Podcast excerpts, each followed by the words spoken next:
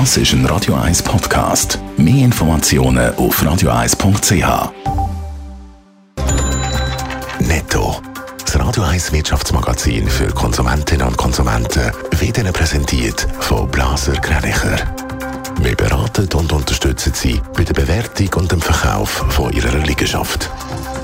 blasergreinicher.ch Adrian Sutter. Der Milchverarbeiter Emmi hat im letzten Jahr den Umsatz können um 8% steigern und hat zum ersten Mal die 4 Milliarden Grenze überschritten. Trotz schwerem Umfeld sei das sehr erfreulich, heisst in der Mitteilung. Am Hauptstadtflughafen Berlin hat den ganztägigen Streik angefangen. Der Passagierverkehr fällt total aus. Betroffen von dem Streik sind 300 Starts und Landungen und 35.000 Passagiere. Grund für den Streik sind mangelnde Fortschritte bei den Tarifverhandlungen. Der Streit um die Corona-Impfpflicht bei der Swiss der landet vor Gericht.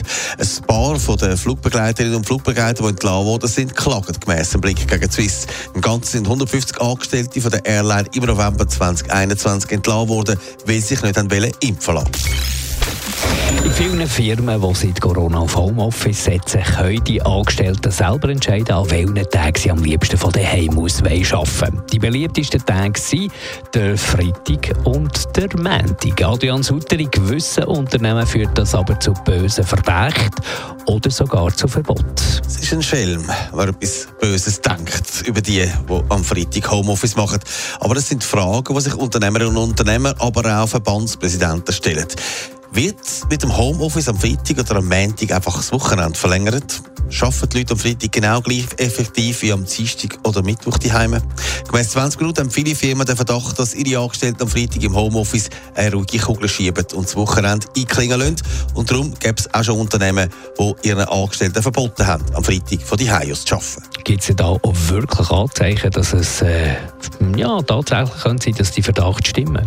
Es gibt HR-Experten, die aufzeigen, wo das Problem liegt. Und zwar ist es für einen Arbeitgeber unmöglich zu eruieren, wie lange jetzt jemand am Freitag tatsächlich arbeitet oder ob am Montag vielleicht auch mal ein bisschen später in den Tag gestartet wird. Zudem sage zum Beispiel der Mailverkehr in vielen Geschäften am Freitag viel, viel tiefer als an anderen Tagen. Auch das deutet ein bisschen darauf hin, dass weniger geschafft wird. Aber es gibt auch andere Meinungen von Arbeitspsychologen, die finden, die Leute arbeiten so oder so effizienter daheim, weil sie dort ungestört sind. Auch wenn jemand mal am Freitag nicht so viel arbeitet, sagt das nicht so schlimm. Da müssen die Unternehmen einfach mehr Vertrauen haben und halt auch mal die Kontrolle ein bisschen schleifen lassen. In dem Sinne wünsche ich jetzt eine schöne Feierabend. Netto, das Radio 1 Wirtschaftsmagazin für Konsumentinnen und Konsumenten.